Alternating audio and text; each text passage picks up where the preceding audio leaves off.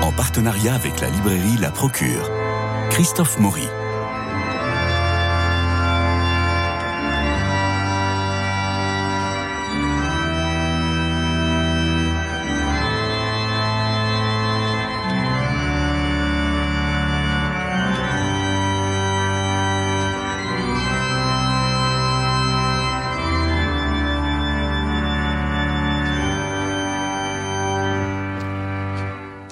Originaire de la Beauce, précisément d'Illier-Combray, que les Proustiens connaissent bien, Christophe Ferré a écrit un thriller, La révélation de Chartres, chez Salvatore. On y suivait une enquête au sein de la cathédrale, une sorte d'Indiana Jones. Et puis là, toujours chez Salvatore, Christophe Ferré revient sur Chartres, sur la cathédrale de Chartres, que Rodin appelait l'acropole de la France.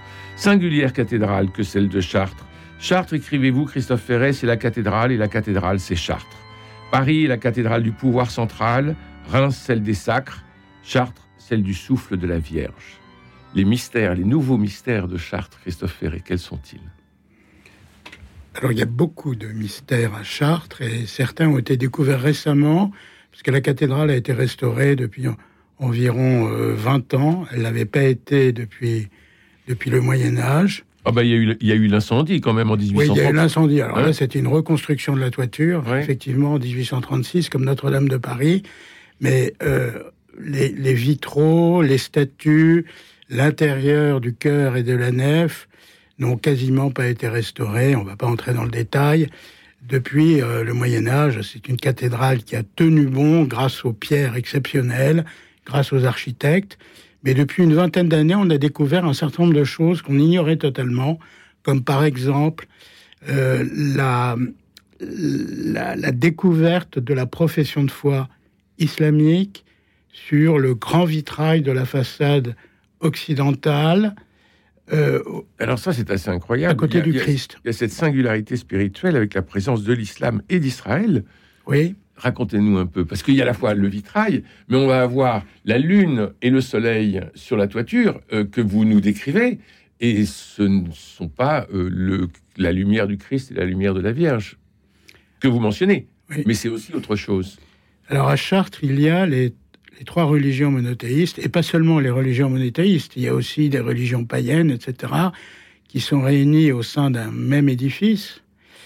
Euh, vous avez raison de parler du, croissant de lune qui se trouve au sommet du clocher vieux, de l'étoile qui se trouve au, sommet du clocher neuf.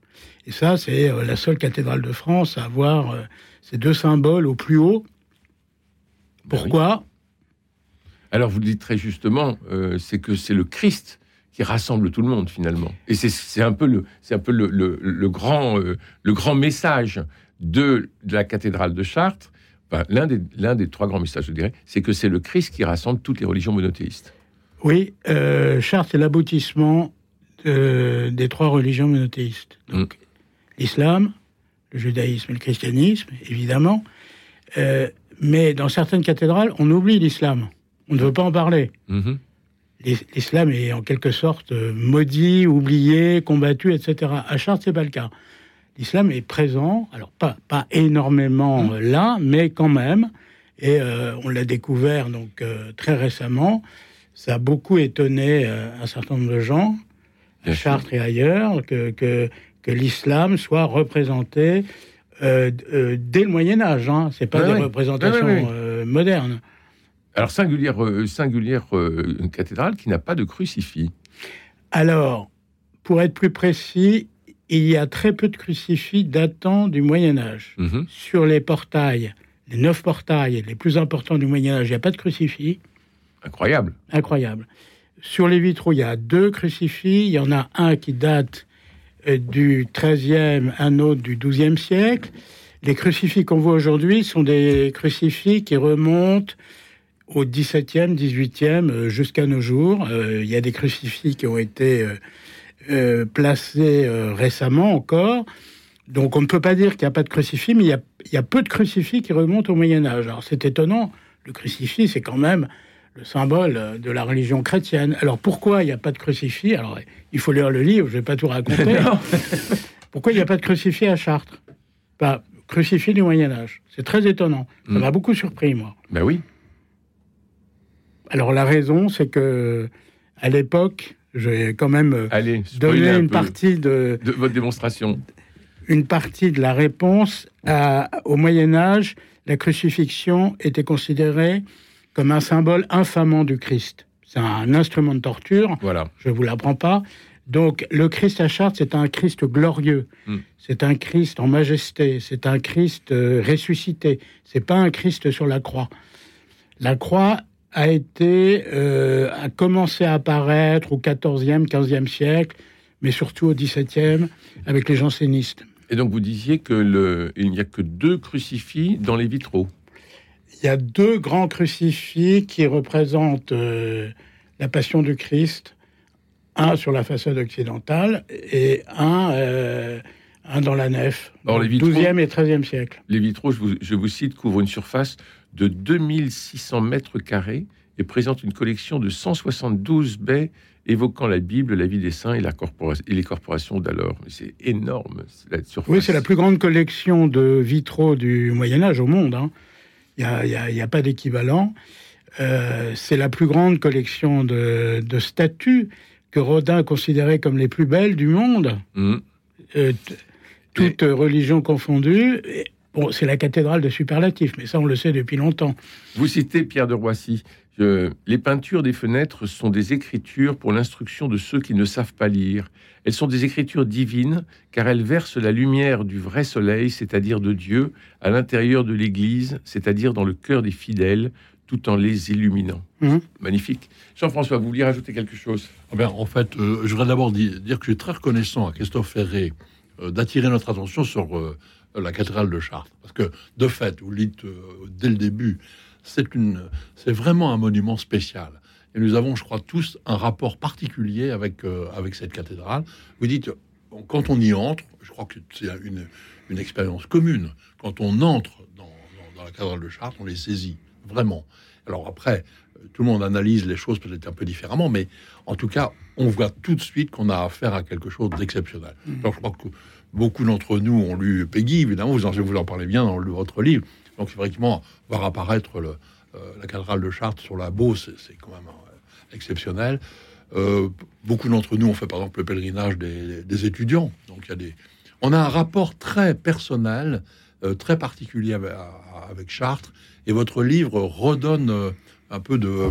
comment dire réattire Une envie. une envie de Une envie. redécouvrir, de, re, de ré- réentrer dans cette, dans cette cathédrale. Merci pour ça. Alors, Merci je reviens pardon. Je reviens juste un petit peu en arrière sur le, le- l'islam. À, euh, c'est vrai que c'est très surprenant de voir que les rois mages, vous dites que les rois mages Oui. sont très très présents dans, Mhm. dans la, dans la cathédrale, on peut y revenir, mais euh, ce que les rois mages offrent dans le vitrail, c'est un dinar qui a justement donc, en tout cas, la moitié de la profession de foi euh, Mhm. de- de- des musulmans. Que les rois mages, euh, qui sont euh, bien, bien antérieurs à l'islam, Mm. hein, offrent cela au Christ. Ça ren- renvoie à ce que dit- Christophe disait tout à l'heure sur le fait que le Christ rassemble euh, toute l'humanité. Alors, euh, on parlait des vitraux. euh, Il y a ce bleu. Euh, le bleu de Chartres est un puits de lumière vers le divin, écrivez-vous. D'où vient-il ce bleu si singulier? Alors c'est un bleu, il y a deux bleus de Chartres, Ouais. il y a un bleu qui date du XIIe, un autre du XIIIe siècle. C'est un bleu qui n'a pas vieilli, contrairement euh, aux autres couleurs, parce que à Chartres, on a créé une, euh, une formule qui permet au bleu de rayonner euh, de façon euh, quasi éternelle. Alors, je ne vais pas donner la formule ici, elle est assez compliquée, une formule chimique Oui, oui, vous la donnez et qui, qui n'a pas été reproduite dans d'autres cathédrales, à l'exception, je crois, de la cathédrale du Mans, qui n'est pas très éloignée. Donc le bleu de Chartres, c'est un bleu euh, qu'on ne trouve nulle part ailleurs. Je reprends, euh, vous parliez de Peggy sur François Rode, et nous allons naturellement à Chartres. Vous nous voyez marcher sur cette route droite, tout poudreux, tout crotté, la pluie entre les dents sur ce large éventail ouvert à tous les vents, la route nationale et notre porte étroite. Nous allons devant nous, les mains le long des poches, sans aucun appareil, sans fatras, sans discours, d'un pas toujours égal, sans hâte ni recours, des champs les plus présents vers les champs les plus proches. Vous nous voyez marcher, nous sommes la piétaille, nous n'avançons jamais que d'un pas à la fois, mais vingt siècles de peuples et vingt siècles de rois, et toutes leurs séquelles et toutes leurs volailles.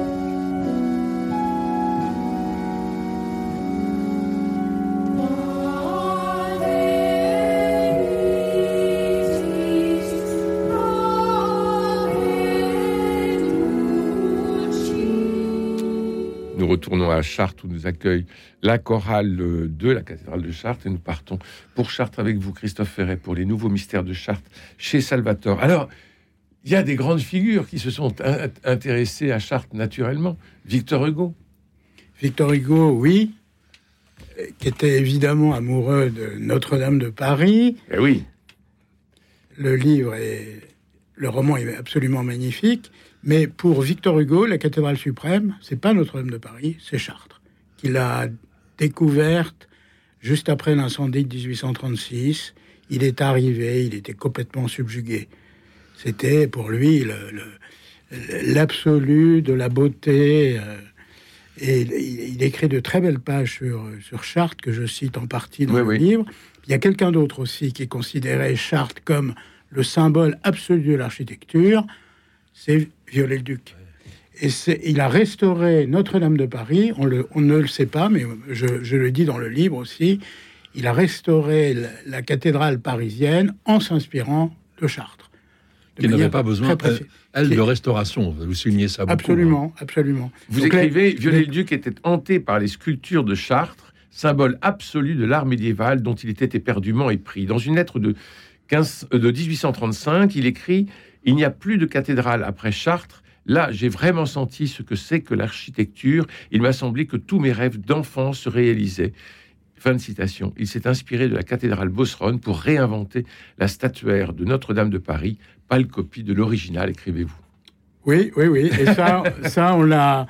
Je l'ai découvert en écrivant ce livre. Euh, euh, Viollet-le-Duc n'a absolument pas travaillé à Chartres parce qu'il n'y avait pas de restauration à faire, puisque la cathédrale était intacte mais c'est en partant de l'architecture de, la cathédrale Bosron qu'il a euh, refait en grande partie euh, celle de Paris. Alors, autre, figure importante, c'est euh, Robert Laillé. voilà, qui est photographe, libraire, éditeur, un alpiniste des cimes médiévales, écrivez-vous, puisqu'il est monté sur le point le plus culminant pour prendre des photographies tout à fait extraordinaires.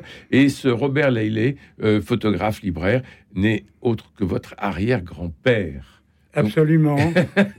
vous, avez, vous avez la cathédrale dans le sang. Absolument. Il a, il a été effectivement le, le, tout premier photographe de la cathédrale au début du au début du XXe siècle. Et euh, chose tout à fait étonnante, sa fille est, est toujours vivante. Euh, c'est votre grande-tante C'est ma grande-tante. Euh, elle, m'a beaucoup parlé de lui. moi, je ne l'ai pas connu. Hein, je l'ai pas connu. il est mort après la Deuxième Guerre mondiale. Mais de lui demeurent des, des, photographies tout à fait exceptionnelles de la cathédrale vue des clochers. Euh, voilà, c'était, il a, il a, Il a euh, photographié des milliers de fois la cathédrale et il y a d'ailleurs un livre qui est sorti à son sujet qui est remarquable. Et alors, pour continuer dans, dans l'ADN, il y a Robert Ferret, écrivain contemporain, qui, euh, qui est le frère de votre père, Claude Ferret. Alors, c'est Philippe Ferret, le frère de mon père. Il y a plusieurs Ferret dans le livre. Et Philippe Ferret, qui, était chapelain, qui était chapelain de la cathédrale de 1898 à 2015. Donc, autant vous dire que Christophe Ferret a un peu les clés mmh. de l'édifice et qui nous en donne, qui nous en livre dans son formidable livre, oui, Les nouveaux mystères de Chartres. Il y a une partie de ma famille qui habite encore là-bas, d'ailleurs. Oui, oui, mais parce que vous prenez la lampe de poche et vous allez dans le fameux souterrain qui a été construit euh, et qui aujourd'hui interdit et fermé, mais vous, vous allez pour aller voir jusqu'au bout. Qu'est-ce qu'il peut bien y avoir Alors, j'ai été dans des endroits où le, public ne voit pas, grâce, grâce, à quelques complicités. Je ne vais, je ne vais dénoncer personne. quelques, quelques spécialistes de la cathédrale m'ont révélé un certain nombre de secrets et on est allé dans des, dans des endroits où le public ne va jamais, notamment des souterrains très mystérieux. Que vous, euh, que, vous livrez dans votre livre Les Nouveaux Mystères de Chartres. Alors, il y a un grand absent par rapport, euh, euh, par rapport à l'original, c'est le jubé. Oui, alors le jubé, qui était le plus beau du Moyen Âge. Donc du monde donc du monde, on va dire, a été démoli après le Concile de Trente. Décidément, celui-là, il en aura fait, il en aura fait du mal. et on a retrouvé, pas seulement, pas on, on a retrouvé des morceaux qui vont être euh, prochainement exposés dans une des chapelles de, la cathédrale. Euh, on voit des sculptures absolument merveilleuses. Et euh, il a été reconstitué en toile il y a quelques années, mais depuis il a été retiré. C'était une construction provisoire. Mais en taille réelle? Oui, en taille réelle. D'accord, donc on l'avait replacé à l'intérieur de la cathédrale pour, pour, donner un peu l'ambiance qu'il y avait à ce moment-là. Et alors, et alors, ça change le regard? Ah oui, la cathédrale est complètement différente. Et puis, euh, et puis euh, le chœur a, pour moi, malheureusement, été entièrement refait au XVIIIe siècle, l'intérieur en tout cas. Et euh, comme Huysmans, moi je trouve ça dommage parce qu'on a, on a changé un petit peu l'atmosphère gothique d'origine. c'est un chœur qui fait penser un peu à la chapelle royale du château de Versailles, qui est remarquable par ailleurs. Mmh, mmh. Mais là, il y a une espèce de choc des, de choc des cultures, de choc des styles. Euh, voilà, c'est un, un avis personnel. Il y a des gens qui trouvent ce cœur euh, remarquable. Mais malheureusement, le jubé n'est plus là. Alors, autre euh, particularité, et c'est sur la couverture de votre livre Les Nouveaux Mystères de Chartres, Christophe Ferret chez Salvatore, c'est le labyrinthe. Mmh. De quoi s'agit-il? Alors, le labyrinthe, on en parle beaucoup, mais il y a une chose euh, que les gens ignorent, c'est qu'au centre de du labyrinthe, qui était une espèce de, chemin vers Jérusalem, une sorte de pèlerinage intérieur que l'on fait à ce moment-là. Pèlerinage intérieur. Oui. Euh, mais euh, sur ce labyrinthe, qui évoque le, labyrinthe crétois, le labyrinthe du Minotaure. Oui. Donc il y a encore là un mélange entre différentes religions. Au centre du labyrinthe, jusqu'à la Révolution, il y avait la figure du Minotaure combattant Thésée, ou Thésée combattant le Minotaure plutôt. Et ça, c'est aussi très étonnant dans une cathédrale euh, chrétienne. Mais Pourquoi le Minotaure Pourquoi le Minotaure Oui, mais vous le dites très bien. En creux, je vous cite, en creux, sa présence signifiait que les religions anciennes menaient toutes au christianisme. Oui. Donc on, essaye de, montrer que les, que les religions sont, enfin, euh, euh, que, tout aboutit au Christ, quoi. Absolument. Et c'est ce qui est dit dans l'architecture. Et l'école de Chartres au XIIIe siècle était euh, très intéressée par, par la mythologie, par Platon, par Aristote, par la civilisation crétoise, etc. C'était de grands mm. érudits, le contraire de l'obscurantisme. Jean-François Rode, vous allez nous parler de la cathédrale de Chartres en images. Ben alors effectivement, quand, pour euh, pas compléter, mais pour accompagner ce livre de Christophe Ferré, j'ai apporté le, un magnifique livre euh, consacré à la cathédrale de Chartres euh, dans la collection La grâce d'une cathédrale, une collection qui a été fondée par Monseigneur Doré quand il était archevêque de Strasbourg. C'est publié par la Nuée Bleue. C'est un, un livre merveilleux comme d'ailleurs tous les, titres de cette euh, collection, parce que l'idée est simple, mais euh, fondamentale, c'est de, de faire le livre qui rassemble tout ce que l'on peut voir, connaître et savoir d'une cathédrale à la fois comme le lieu, évidemment, premier, le, le- le trône de l'évêque, donc le centre de la chrétienté locale, mais aussi le symbole de la ville. Et donc, en fait, à chaque fois, on, fait, euh, on, on parle évidemment de l'histoire religieuse de la cathédrale, mais on parle aussi de l'histoire civile de la ville, et on met en, le, le livre a la particularité de, de faire appel à tous les spécialistes, les meilleurs spécialistes, les, les, les- les historiens, les architectes, le- le- on, a- on analyse la sculpture, la peinture, les fresques, l'orgue, tout. Et c'est un livre, bon, je, je fais le libraire là. Oui, Les, les- les- vous avez parlé des vitraux, c'est vrai, c'est absolument extraordinaire. Mais la meilleure façon de regarder les vitraux de Chartres, pardon, euh, c'est le livre. Bien sûr que l'impression que l'on a quand on entre dans la cathédrale, ça c'est irremplaçable. Mais si l'on veut étudier un peu à fond le- le- l'iconographie, il faut prendre un beau livre. On a le temps à ce moment-là de, de- de regarder. et après on de des retourne dans la cathédrale Et, et, après, on va. et- exactement. et on est familiarisé. Donc c'est- un livre, évidemment, qui, qui permet de, euh, de- d'avoir sous la main constamment, quand on le souhaite. La grâce Euh, d'une cathédrale, Chartres. voilà. Vous avez autre chose? Oui, alors, je, suis tombé sur un, un livre que je trouve formidable, euh, de Philippe Le Guillou, Ah bah évidemment. euh, toujours c'est Salvatore d'ailleurs, qui s'appelle La Sainte au Rocher, sur les pas de Bernadette à Lourdes et à Nevers. Alors, ce- c'est vraiment un magnifique livre. Philippe Le Guillou, vous le savez, c'est un grand, écrivain auteur. euh, français actuel. Et euh, on parle beaucoup de Thérèse de Lisieux. On a raison. En plus, c'était un centenaire de, de sa béatification. Et on a raison. On a reçu ici l'auteur de Thérèse comme guerrière. Mais il faut aussi parler de Bernadette. Et on n'en parle peut-être pas si souvent que ça et pas si bien que ça. Alors que je trouve que Philippe Le Guillou est un, est un homme qui sait raconter les choses. Est-ce que j'ai le temps de lire Oui, une petite page peut-être? Oui. Juste un, un petit mot. Après, je vous lirai. bah, bah, pendant que vous cherchez, je, je vais vous lire une petite phrase d'Émile Zola Bon. sur, sur Bernadette. Euh, quand elle est à, euh, à, Nevers, il écrit Là-bas, Bernadette, le nouveau messie de la souffrance, si touchante dans sa réalité humaine et la leçon terrible, l'holocauste retranché du monde, la victime condamnée à l'abandon, à la solitude, à la mort, frappée de la déchéance de n'avoir pas été femme, ni épouse, ni mère, parce qu'elle avait vu la Sainte Vierge. Émile Zola.